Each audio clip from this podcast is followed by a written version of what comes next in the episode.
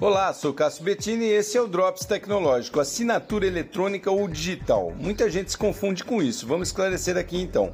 Para começar, a assinatura digital não significa tirar uma foto da assinatura do papel e colocar num PDF, por exemplo. Isso não tem validade formal.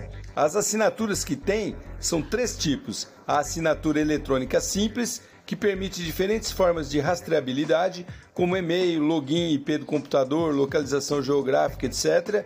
Ela registra as ações do usuário, que servem como uma espécie de assinatura.